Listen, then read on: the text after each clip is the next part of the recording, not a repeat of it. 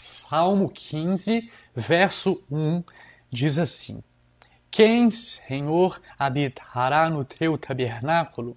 Quem há de morar no teu santo monte? O que vive com integridade e pratica a justiça, e de coração fala a verdade. O que não difama com sua língua, não faz mal ao próximo, nem lança injúria contra o seu vizinho o que a seus olhos tem por desprezível ao réprobo, mas honra aos que temem ao Senhor. O que jura com dano próprio e não se retrata. O que não empresta o seu dinheiro com usura, nem aceita suborno contra o inocente. Quem deste modo procede não será jamais abalado. Maravilha! Ó, oh, o Salmo 15 traz para mim o seguinte, o seguinte título: O Cidadão dos Céus. Embaixo, é o subtítulo Salmo de Davi. Então nós já vemos que o autor do Salmo 15 é Davi. Ah, com relação ao contexto histórico, não nos é apresentado nenhuma informação que nós consigamos uh, perceber o contexto histórico em que este salmo foi escrito. De uma maneira geral, uh, nós vemos que Davi ele descreve aqui no Salmo 15 as qualificações éticas para viver em comunhão com o Senhor. E é por isso que a Bíblia traz esse título. E aí eu pergunto, é, os irmãos que estiverem aí com suas Bíblias em mãos, digitem aqui para mim no chat para eu poder saber qual título que existe aí antes do Salmo 15. Ó, estou vendo aqui Ana Luísa, boa noite, Dante, minha mãe, Ana Cristina, Sueli, Sérgio, boa noite a todos. Ó, Ana Luísa já colocou aqui, é, o título dela é O que Deus espera era do seu povo. Maravilha! Já temos aqui uma informação importante. Quais são as características que Deus espera do seu povo? A minha já diz o cidadão dos céus. Então descreve aquele que vai habitar nos céus. E é exatamente este o propósito. Se mais alguém tiver com a Bíblia em mãos e quiser colocar o título aqui no, no chat, eu vou ler também. Verso 1 diz assim: é uma pergunta, né? Davi inicia aqui o Salmo 15 com uma pergunta: Quem, Senhor, habitará no teu tabernáculo? Quem há de morar no teu santo monte? Primeira coisa que nós vemos é que essa pergunta, que na verdade é uma oração, ela é direcionada ao Senhor. Ó, a minha mãe já colocou aqui, na Bíblia dela traz o título O Homem de Deus. Também uma boa, uma boa referência, uma boa definição sobre o conteúdo aqui do Salmo 15. Nós vemos aqui então que esse salmo inicia com uma pergunta de Davi ao Senhor. E ele pergunta: Quem, Senhor, habitará no teu tabernáculo? E aí é importante que nós entendamos aqui pequenas informações. Ah, na época de Davi, não se sabe em que momento da vida dele esse salmo foi escrito, mas nós sabemos que naquele tempo ah, a arca do Senhor, a arca do concerto, a arca da aliança, ela ainda habitava em tendas não existia o templo físico. O templo ele veio a ser construído só depois por Salomão, o filho de Davi. Então, na época de Davi, ainda não existia o templo central que foi construído lá em Jerusalém. Por isso que ele usa aqui a palavra tabernáculo, porque desde o início, logo quando o povo ainda estava no deserto e Deus deu toda a instrução a Moisés e ao povo para que eles construíssem a arca da aliança e os demais objetos para o tabernáculo.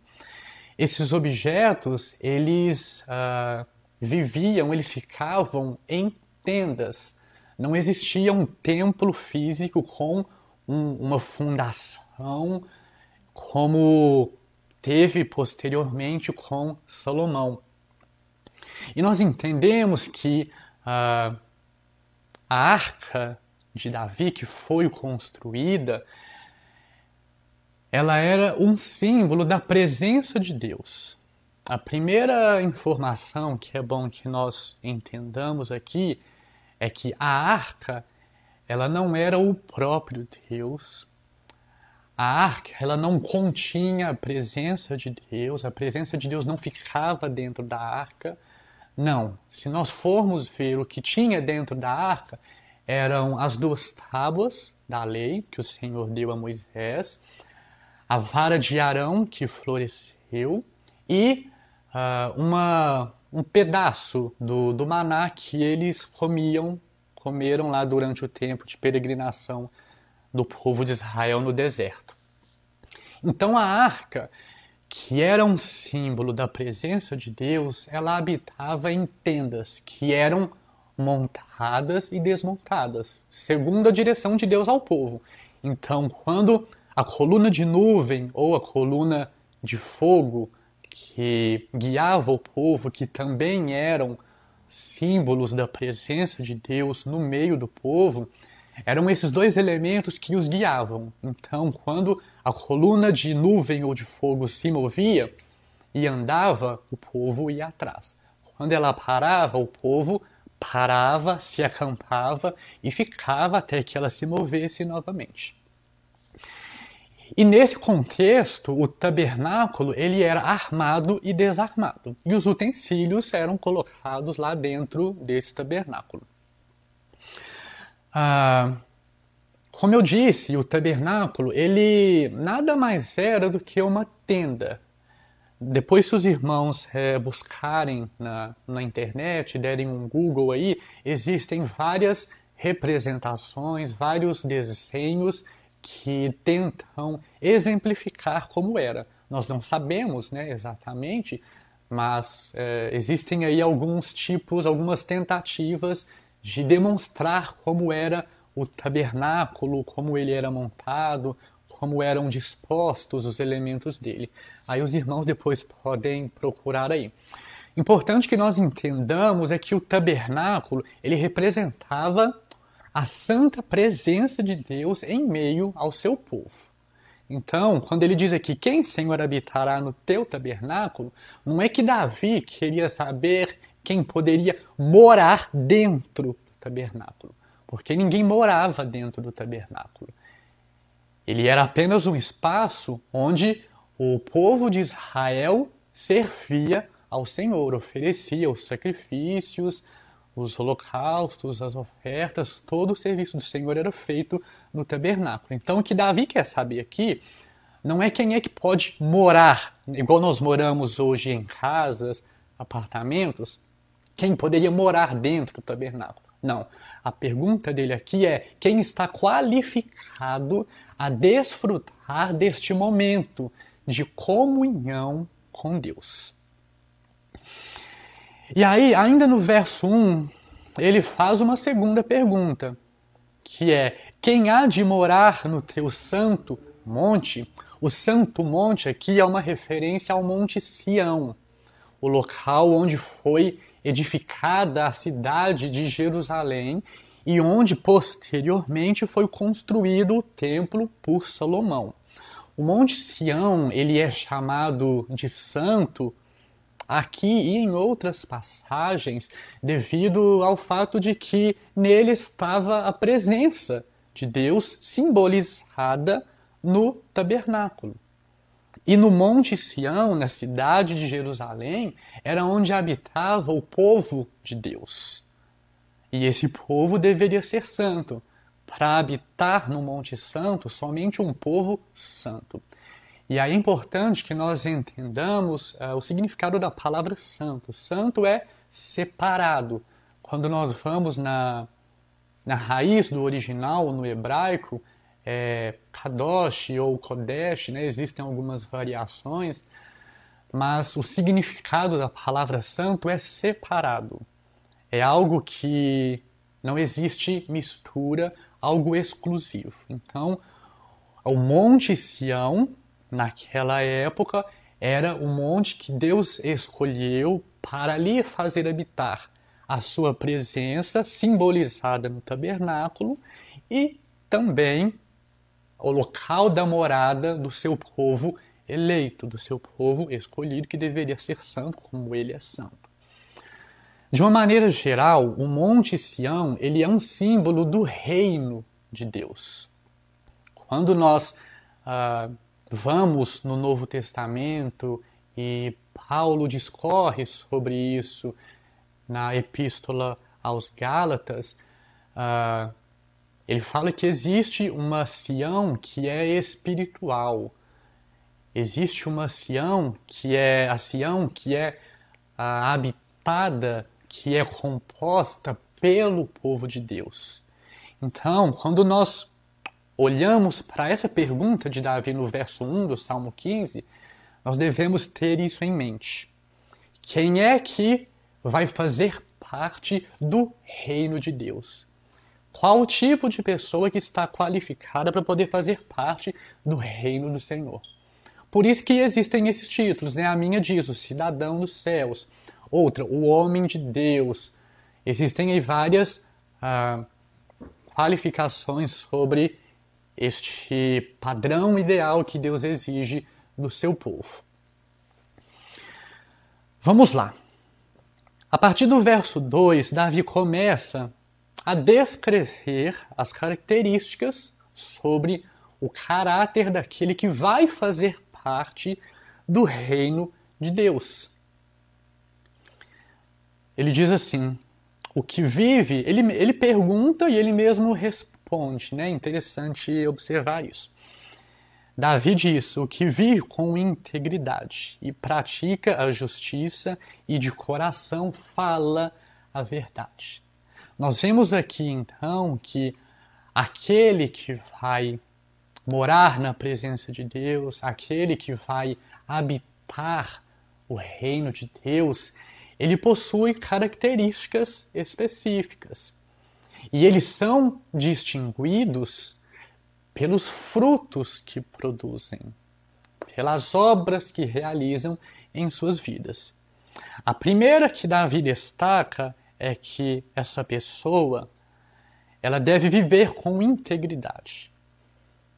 E integridade significa totalidade, significa inteireza é a pessoa por completo em sua plenitude.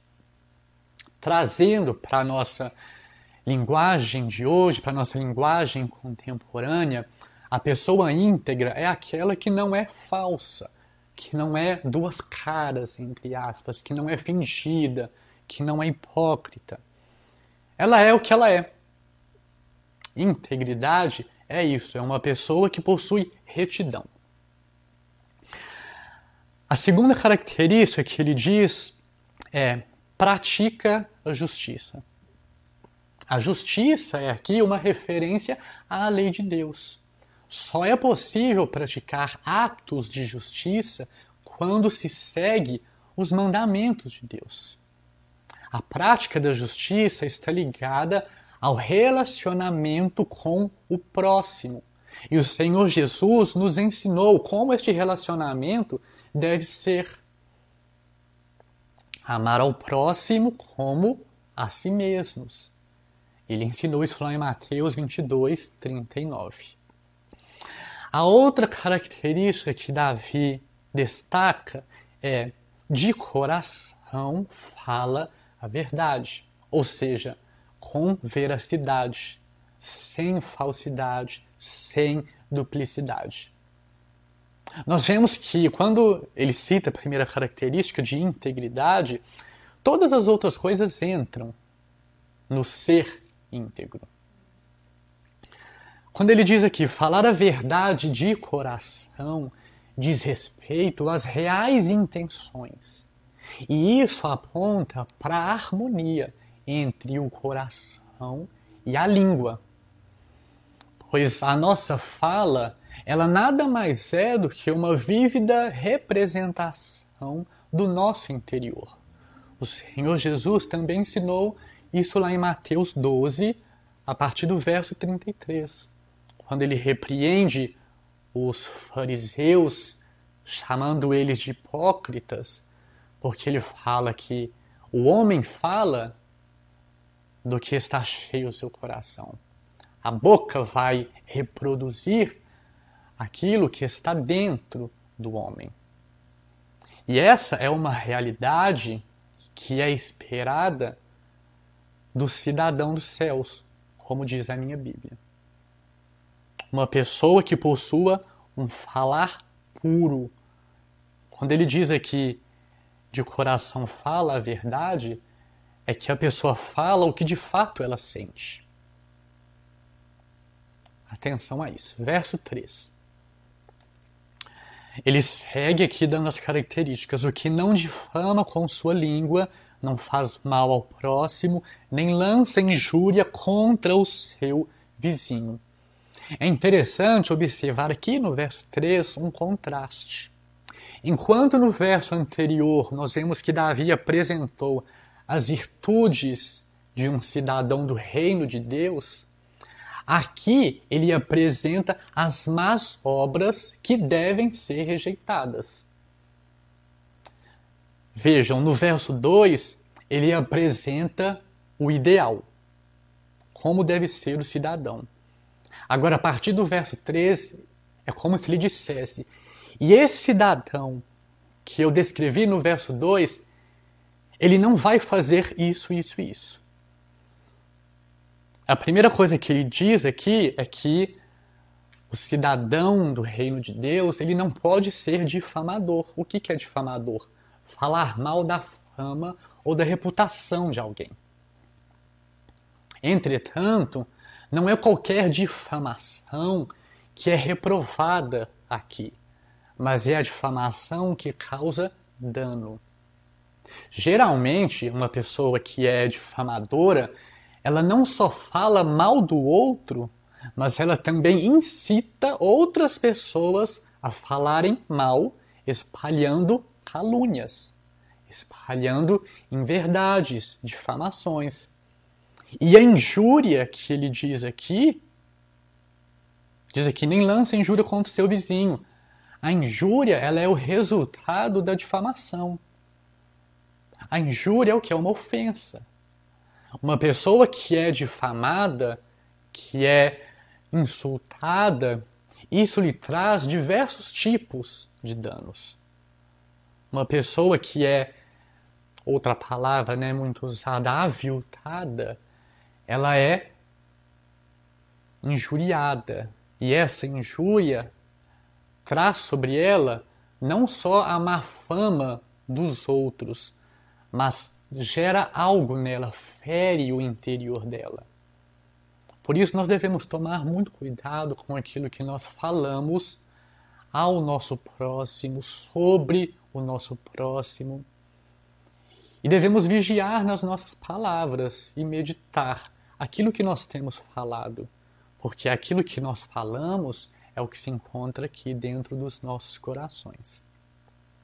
Verso 4: O que a seus olhos tem por desprezível ao réprobo, réprobo, mas honra aos que temem ao Senhor o que jura com dano próprio e não se retrata. Davi faz aqui uma comparação entre atitudes opostas.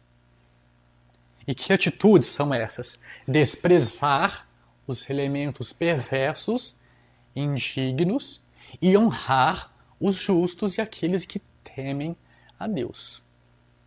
Quando ele diz aqui o que a seus olhos têm por desprezível ao réprobo, réprobo é aquele que foi rejeitado, e essa é a condição do perverso. Essa é a condição do ímpio diante de Deus. E porque ele é tratado como réprobo, ele é um réprobo aos olhos do Senhor, ele é rejeitado aos olhos do Senhor, nós devemos também agir assim para com ele. Ele deve ser tratado como desprezível porque ele não teme ao Senhor. E em contrapartida, os que temem ao Senhor devem ser honrados. Esses devem ser uh, dignos da nossa companhia. O cidadão dos céus deve saber fazer essa distinção. Por isso que o início, Davi fala: quem há de morar no seu santo monte? Se o monte é santo, ele só pode ser habitado por pessoas que também são santas. Porque se alguém que não é santo entrar nesse monte, vai contaminá-lo. E aí ele já, já não será mais santo. Os irmãos conseguem entender a ligação entre essas coisas? Por isso, nós devemos observar muito bem as nossas relações interpessoais. Com quem nós andamos, com quem nós nos relacionamos, e eu digo isso no sentido de comunhão, porque é impossível não conviver com outras pessoas. Nós precisamos trabalhar, precisamos estudar, precisamos fazer compras, ir na padaria, conviver em família. E nesses ambientes, na maioria das vezes, o que nós vamos encontrar são pessoas ímpias e perversas. E nós precisamos saber lidar com essas pessoas, saber conviver com elas. Mas uma coisa é a convivência, que é obrigatória, outra coisa é a comunhão, é criar vínculos. Porque quando um justo se vincula ao ímpio, ele se associa a ele. E essa associação ah, denota uma aprovação dos atos, das falas, enfim, de todo o procedimento. Então, se Deus reprova o perverso, o ímpio, nós também devemos reprovar e não buscar ter comunhão com eles. É interessante observar que, como eu disse, nós sabemos que não devemos ter comunhão com os ímpios. E quem tem acompanhado as lives aqui do canal já viu isso nos salmos anteriores. Eu não estou traze trazendo aqui nenhuma novidade. No primeiro salmo que nós estudamos, que foi o Salmo 1, no verso 1, já diz: Bem-aventurado o homem que não anda no conselho dos ímpios, nem se detém no caminho dos pecadores, nem se assenta na roda dos escarnecedores. Essa é a realidade do homem que é bem-aventurado. Davi ensina aqui no verso 4 do Salmo 15 que além de não ter comunhão com o réprobo, com o ímpio, com o perverso, nós devemos também reprovar as obras ímpias deles. Porque quando nós não fazemos isso, nós nos tornamos coniventes com eles. Quando nós olhamos para uma impiedade sendo realizada e não nos posicionamos e não tomamos um partido, e esse partido, eu não estou falando de partido político, mas uma posição, e a posição do cidadão dos céus, qual que é? O que a palavra de Deus ensina. Quando nós não nos posicionamos, é como se nós aprovássemos as práticas ímpias. Lá em Efésios 5, 11, o apóstolo Paulo deixou um ensinamento muito bem definido. Ele diz assim: Não sejais cúmplices nas obras infrutíferas das trevas, antes, porém, reprovai-as. Nós precisamos nos posicionar. O cristão nesse mundo ele não é só aquele que fala, ah, não vou participar disso. Mas ele precisa se manifestar contra as obras das trevas. Ele precisa falar: isso é errado. A palavra de Deus não ensina isso. Quando Davi diz aqui, ainda no verso 4, que jura com o dano próprio e não se retrata, significa que uma das características do habitante do reino de Deus é que ele cumpre com seu juramento, mesmo com risco de dano ou perda pessoal. Ele não quebra a sua palavra. Ele é firme nas suas posições. E isso está ligado à integridade, lá do capítulo 2. Falar a verdade de coração, que não difama com a língua. Jurar com dano próprio é isso. Eu assumi um compromisso, eu vou cumprir. Mesmo que eu seja prejudicado, mas eu vou honrar a minha palavra. Essa é uma característica importante também do cidadão do reino de Deus. Verso 5: O que não empresta o seu dinheiro com usura, nem aceita suborno contra o inocente. Quem deste modo procede não será jamais abalado. Ele diz aqui: não empresta o seu dinheiro com usura. É o mesmo que não cobrar juros. Usura e juros é a mesma coisa. Cobrar juros é além de evidência de avareza, de ganância, é também uma forma de oprimir o próximo. Por isso, no Antigo Testamento, na lei de Moisés, a usura era considerada uma transgressão, era considerada como um crime contra o próximo. Lá em Êxodo 22, 25, fala sobre isso. E quando alguém se utiliza de usura, de juros contra um devedor, isso, na verdade, é uma quebra do segundo grande mandamento, que é de amar ao próximo como a si mesmo.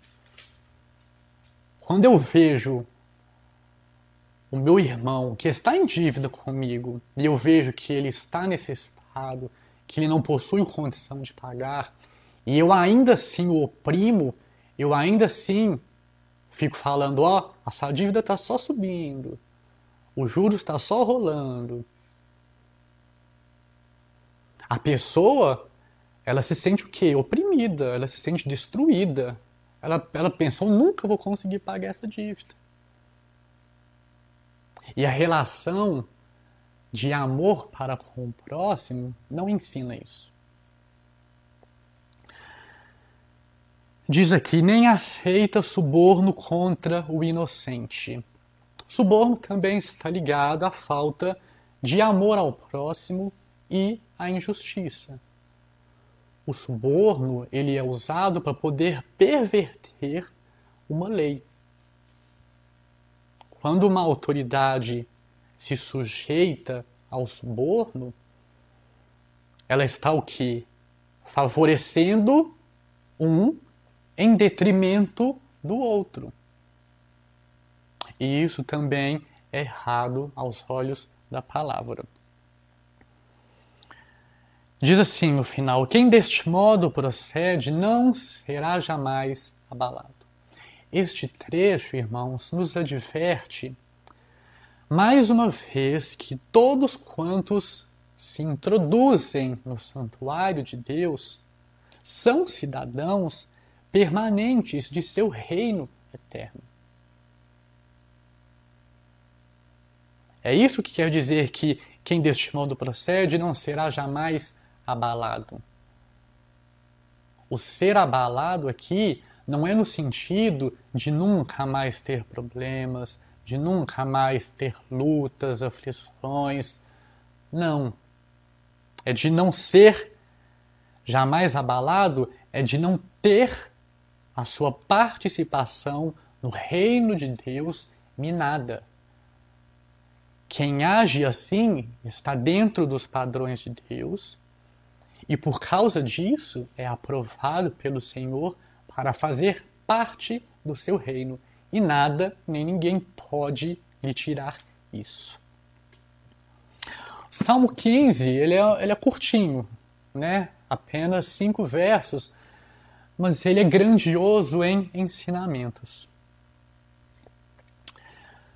Concluindo aqui né, o, ensinamento, o ensinamento que esse salmo nos traz, é que, embora o fundamento da nossa salvação seja a obra consumada de Jesus, é por causa desta obra que, que nós, pecadores, somos justificados e nos tornamos qualificados para habitar no tabernáculo do Senhor, para morar no santo monte dele.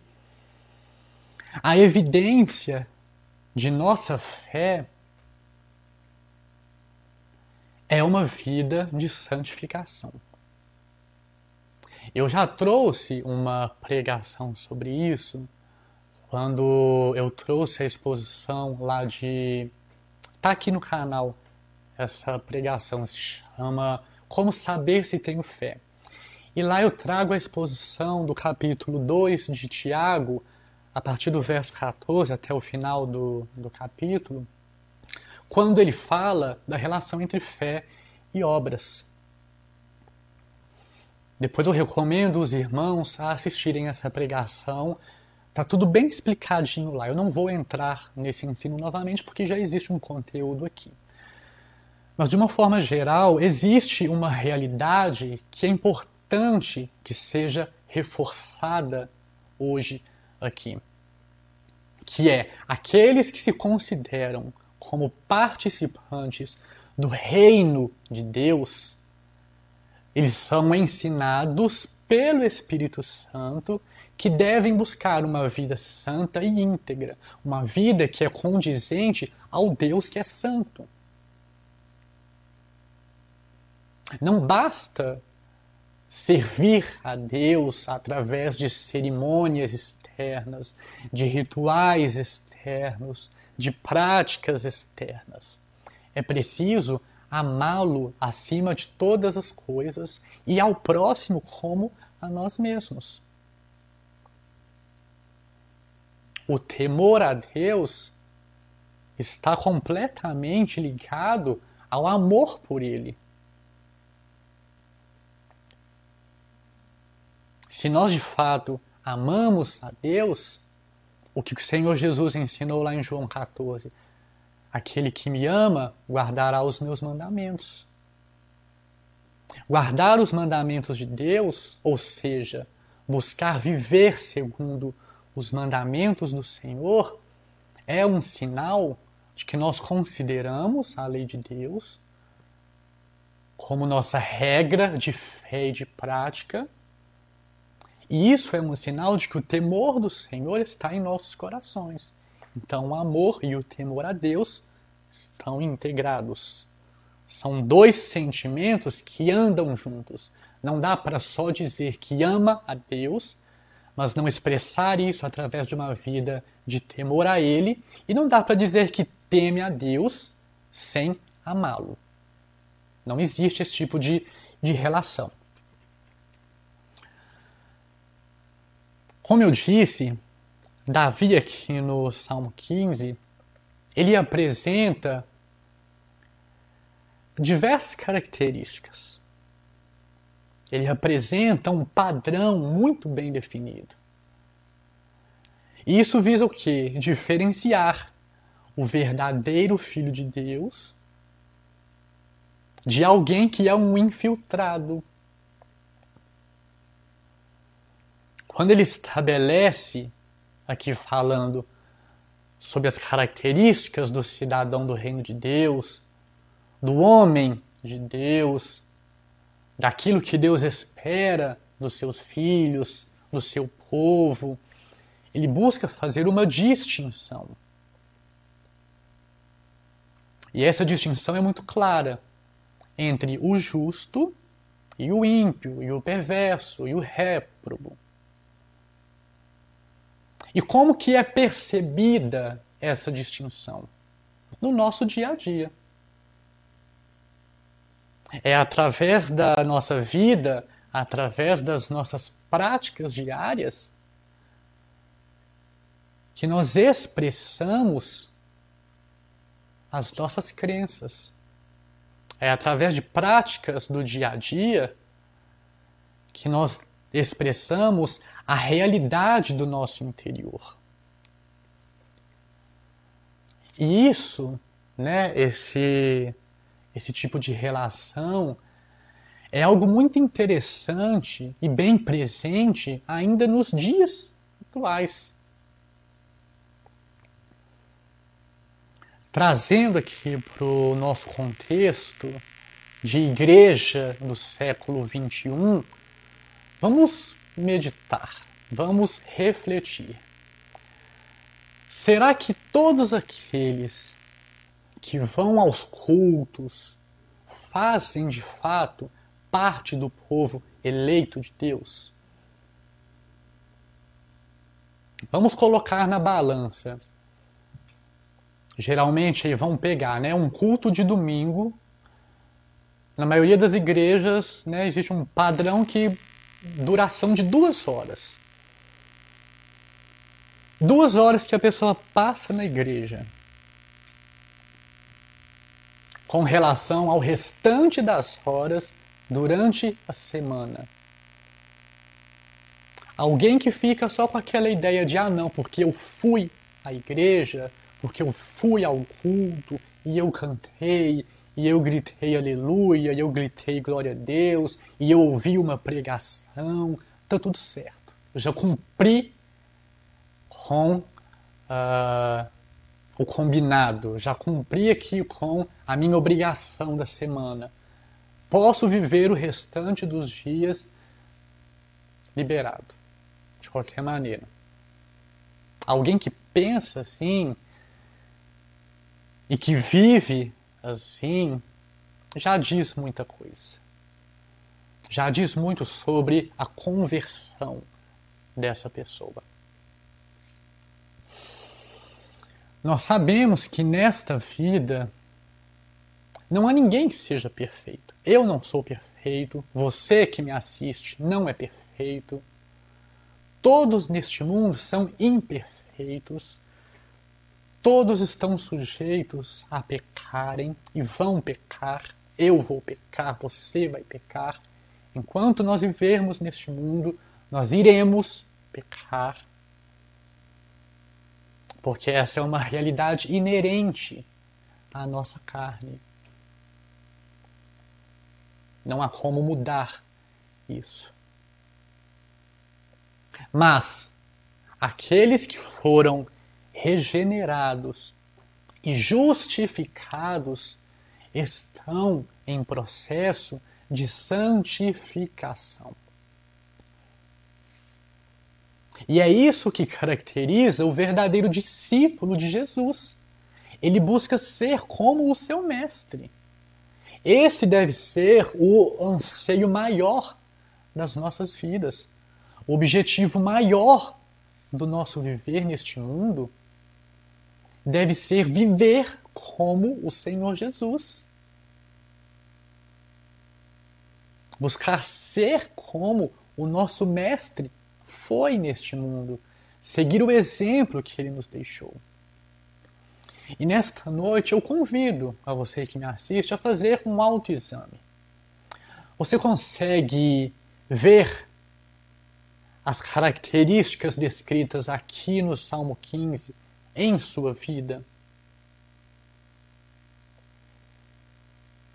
Nós devemos buscar viver em integridade, em obediência às leis de Deus, em honestidade, em sinceridade de coração, empenhando para não causar dano às outras pessoas ou por meio de ações ou por meio de palavras. As palavras também causam dano.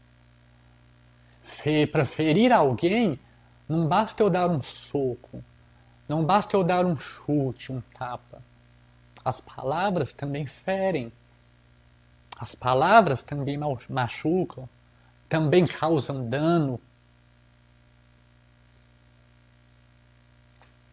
E outra característica que é esperada do cidadão do reino de Deus, daquele que foi regenerado, que foi justificado e que está sendo santificado, é de rejeitar os ímpios, a companhia deles, a comunhão deles e honrar aqueles que temem a Deus. Sem enganar ou explorar o próximo. Nós devemos fomentar amizades cristãs, relacionamentos cristãos com pessoas que amam a Deus, que amam a palavra de Deus, que gostam de conversar sobre Deus, sobre a palavra do Senhor, sobre a vida de Jesus neste mundo, sobre os ensinos, sobre a vida eterna. É esse tipo de relacionamento que nós devemos buscar em todas as áreas das nossas vidas. E é interessante. Deixa eu beber uma água aqui.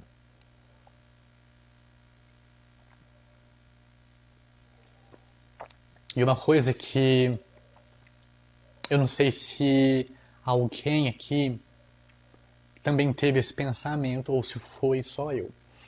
Mas quando nós lemos a descrição aqui do homem ideal para poder habitar na presença do Senhor, para poder viver eternamente na presença dele, aqui no Salmo 15 que Davi traz,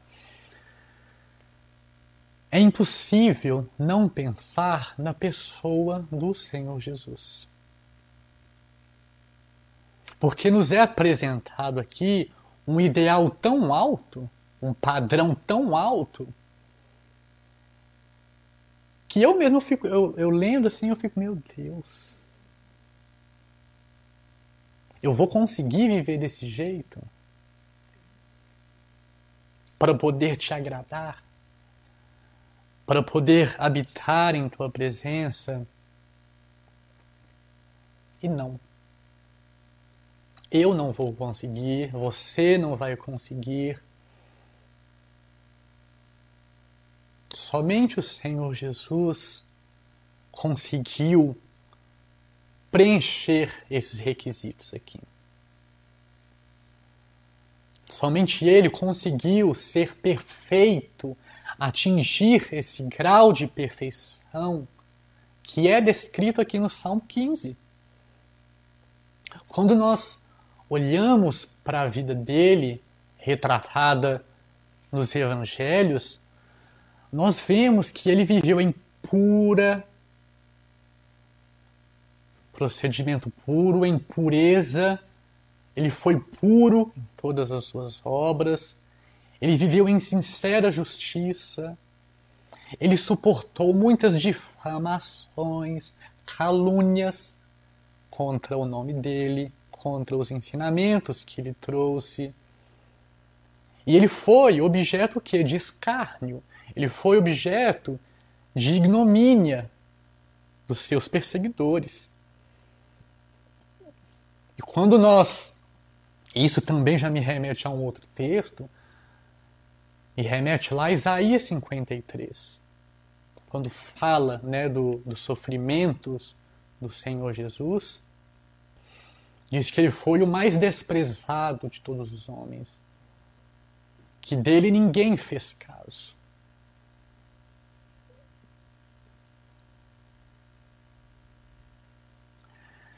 Quando nós olhamos para o Senhor Jesus e para esse ideal que nos é apresentado aqui no Salmo 15,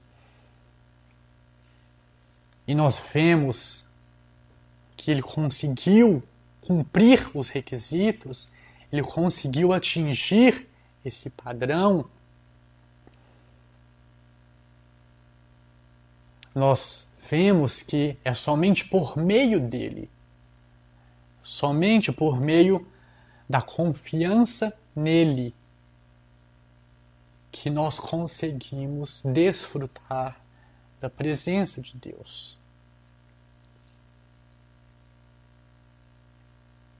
E quando nós olhamos para o Senhor Jesus, ele é também a própria personificação do tabernáculo e do Monte Santo. Lembram que o tabernáculo e depois o templo, quando ele foi construído, ele era um símbolo da presença de Deus. Ele era como se fosse um ponto de encontro entre Deus e o seu povo. Não é isso que o Senhor Jesus é para nós hoje? Aquele que nos liga a Deus, o nosso mediador, aquele que abriu um novo e vivo caminho mediante a sua carne. E hoje nós podemos trilhar este caminho também de entrar com ousadia e intrepidez na presença de Deus. Ele mesmo falou lá em João 2, em referência a, ao templo, que ele destruiria, que aquele templo seria destruído, mas que em três dias ele reconstruiria o templo.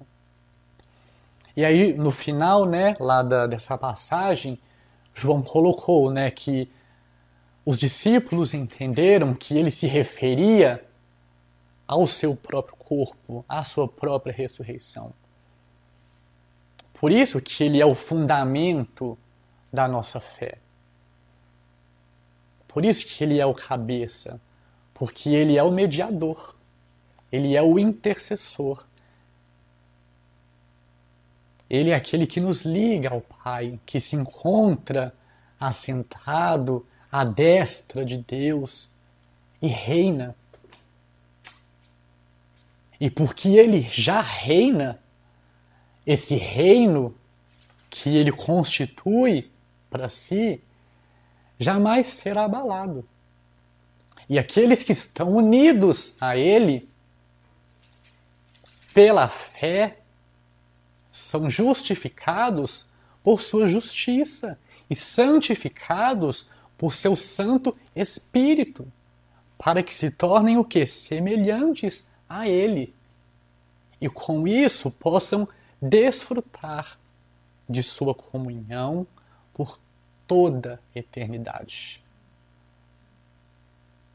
Os irmãos conseguem ver a estreita relação entre o que Davi ensina no Salmo 15 e a realidade da pessoa de Jesus, e daqueles que o seguem e daqueles que buscam viver segundo os seus ensinamentos. Diante disso, o que nós aprendemos então é que Ninguém jamais vai conseguir viver 100% da sua vida cumprindo o ideal do Salmo 15. Mas o Senhor Jesus viveu. O Senhor Jesus cumpriu. Ele morreu, mas ele ressuscitou e vive eternamente. E por causa disso, por causa desta obra, seu povo é unido a ele o seu povo é justificado, não por mérito próprio, não por obras próprias, mas pela justiça de Cristo, pelos méritos de Cristo. Por isso que a Ele pertence toda a honra e toda a glória. Ele mesmo é a base do reino de Deus. E nós que fazemos parte do seu povo eleito, somos parte desse reino. Por isso nós podemos dizer que nós podemos habitar no tabernáculo, morar no Monte Santo, por causa da obra do Senhor Jesus Cristo, da sua redenção, da sua propiciação em favor do seu povo eleito. Vamos orar agradecendo. Ah, Senhor, o nosso coração transborda de alegria por causa da tua palavra, por causa desta realidade, Senhor, de que se nós podemos participar do teu tabernáculo, morar no teu tabernáculo, habitar no Monte Santo do Senhor, isso é graças à pessoa de Jesus Cristo. Ele é o cidadão ideal do reino de Deus que foi perfeito, que foi puro. E por causa da sua pureza, por causa da sua perfeição, da sua integridade, da sua justiça, todas essas coisas são imputadas a nós que somos parte do seu povo eleito.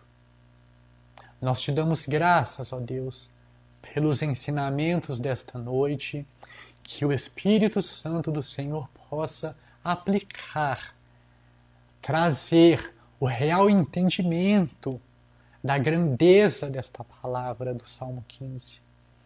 Que ele possa nos vivificar por meio desta palavra, Deus, e nos trazer o real entendimento o real discernimento da pessoa e da obra de Jesus Cristo em nossas vidas, Senhor.